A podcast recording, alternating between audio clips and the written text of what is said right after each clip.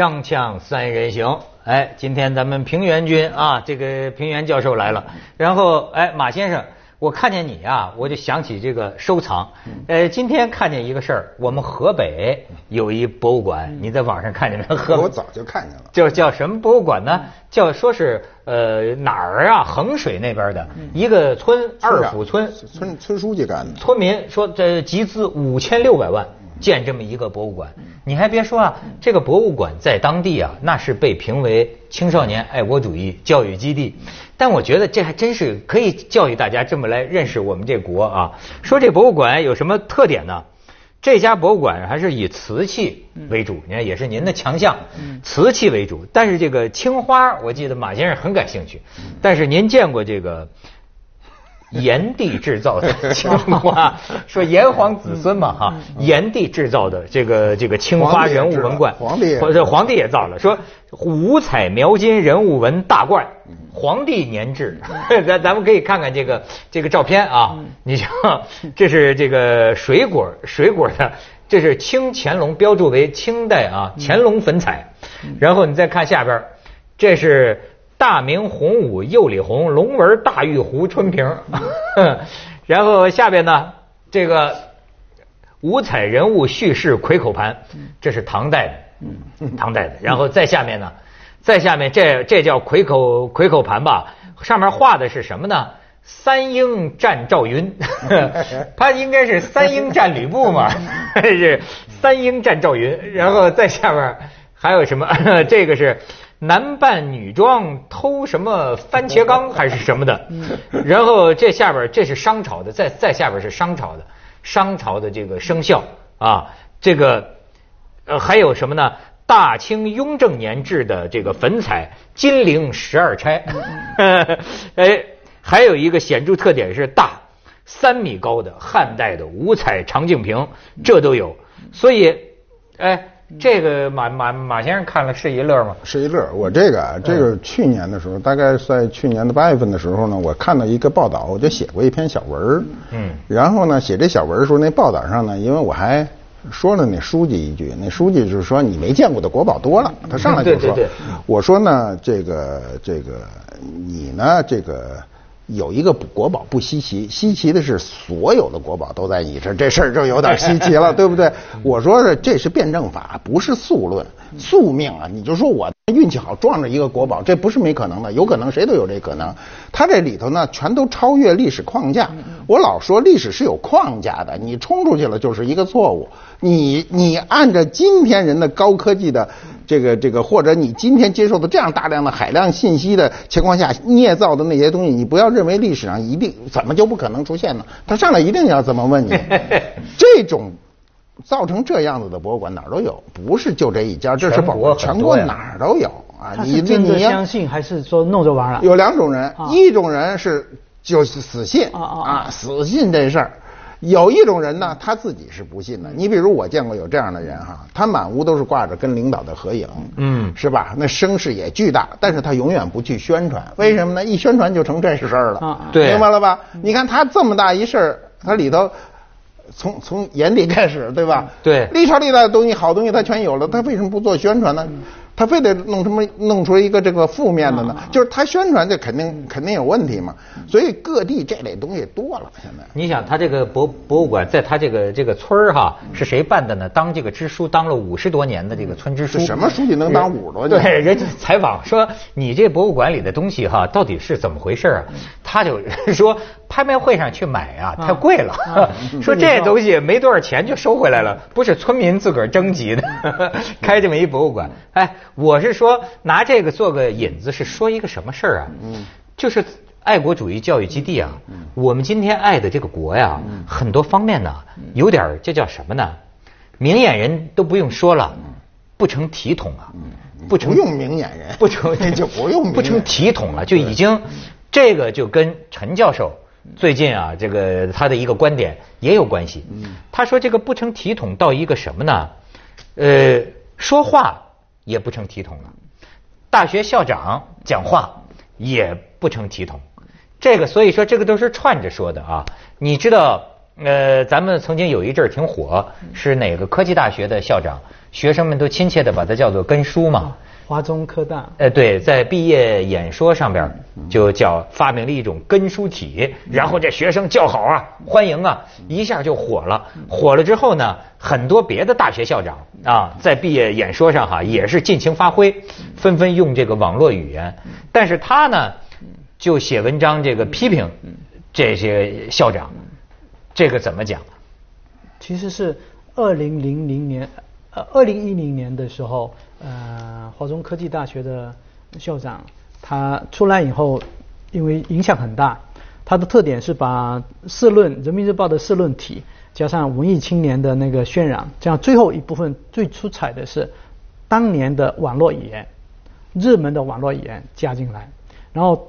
第二年是二零一一年的时候，很多校长就模仿，因为你可以想象说，在那个场合里面，大家学生拼命鼓掌，老师也好高兴，然后说掌声有几十次，呃，经久不息，所以校长很高兴。第二年很多校长都模仿，所以我其实是我在谈别的专业问题，我停下来专门写一篇文章，就讲那个呃大学校长的典礼的致辞。我说其实呃大学毕业典礼没必要变成歌星的演唱会。校长不是节目主持人，没必要来讨好所有的学生。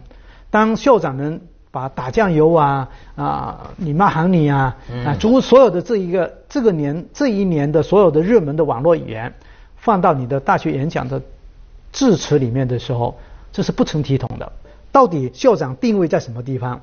如何来面对几千个即将走出校园的特别激动的那些年轻学者们？跟他们讲什么？讲教训又太正经了，讲勉励又有点不贴，又祝贺那两句话就说完，而且每年都有毕业生啊，所以每年都有毕业生，每年的校长应该讲什么，变成一个很大的问题。所以那个华中科大的校长肯定是秘书给他出的主意，呃，变一个法子，一下子就轰动，轰动以后。很多校长紧跟以后，就你会发现一个呃，我说的大学校长讲话变成没大没小。嗯，我想说的是这个问题。我明白了。他现在是这样，就是做做一个公众讲演是非常难的一个事，尤其作为大学的这个校长，大大学生都是人尖子嘛，你有一点讲的不好，他底下就起哄嘛。但是，但是我觉得，如果非要去讲体统呢，那就对大学的校长提出要求太高。为什么呢？就是第一，我们首先是大学校长，他不可能都在一个层面上，就是他的能力是吧？第二呢，就是您刚才讲了一句，他每年都要讲，这个事儿很麻烦。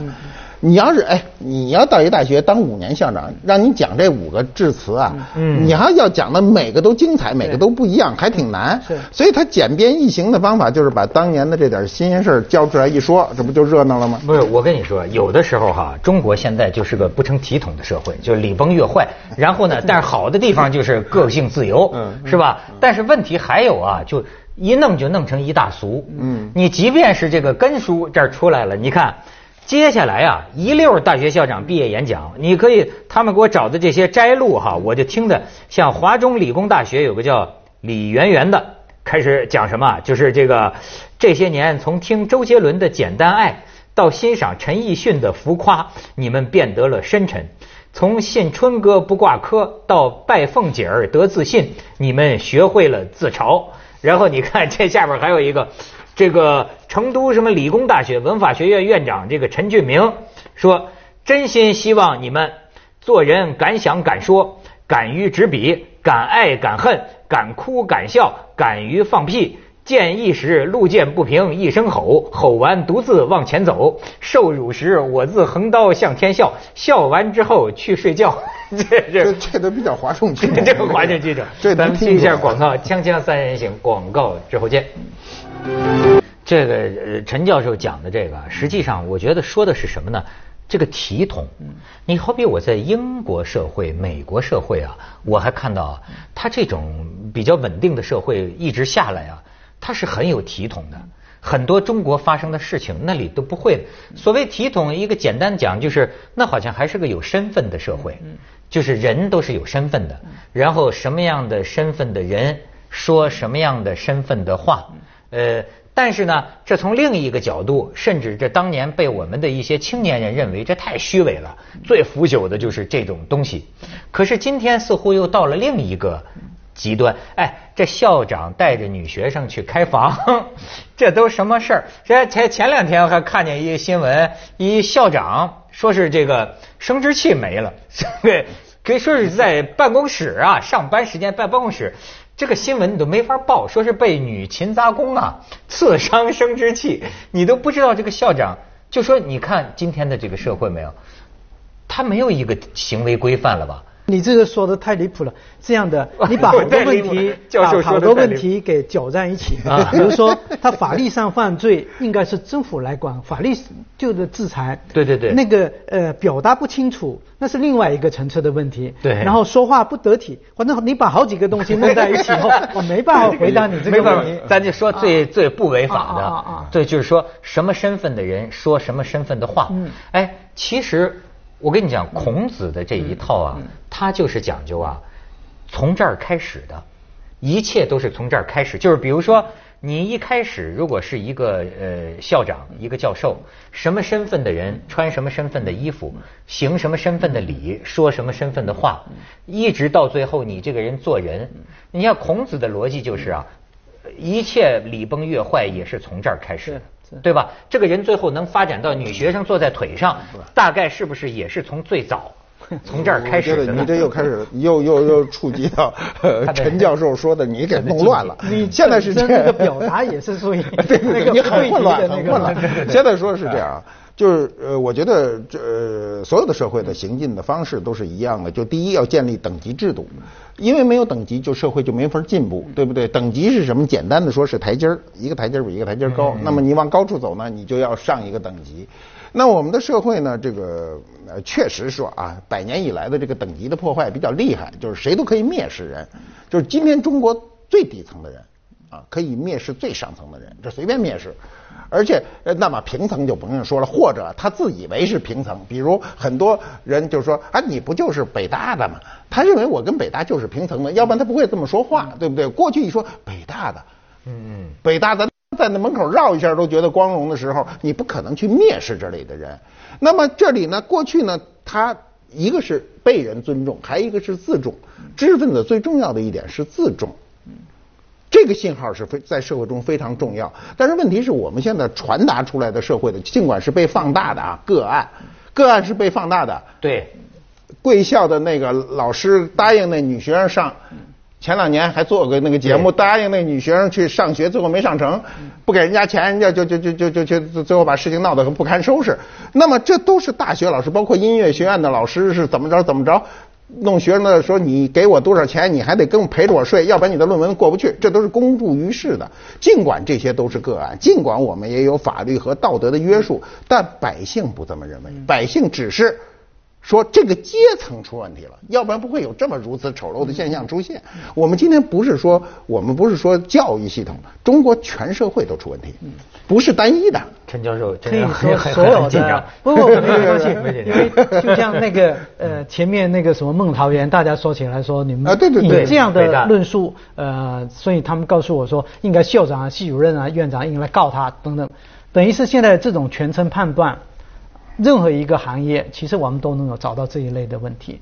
问题是现在大家心目中的呃为人为人师表的那个状态没有了，大家对师的尊敬没有了。他对大学的要求是高的。对于一般人来能做的事情，本来当老师的不应该做，可是现在我们没有了。我们那个整个阶层，我们说大家对呃教师这个职业，小学教师、大学教师这个职业本身的信任感受到了迫害。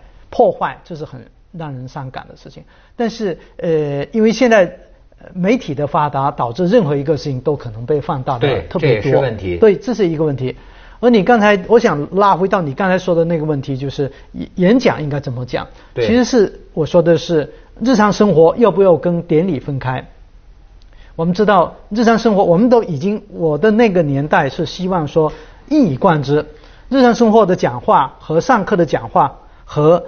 典礼上的讲话应该是一样，以前我们是这么考虑问题，而我们今天会特别强调把典礼的仪式感突出出来。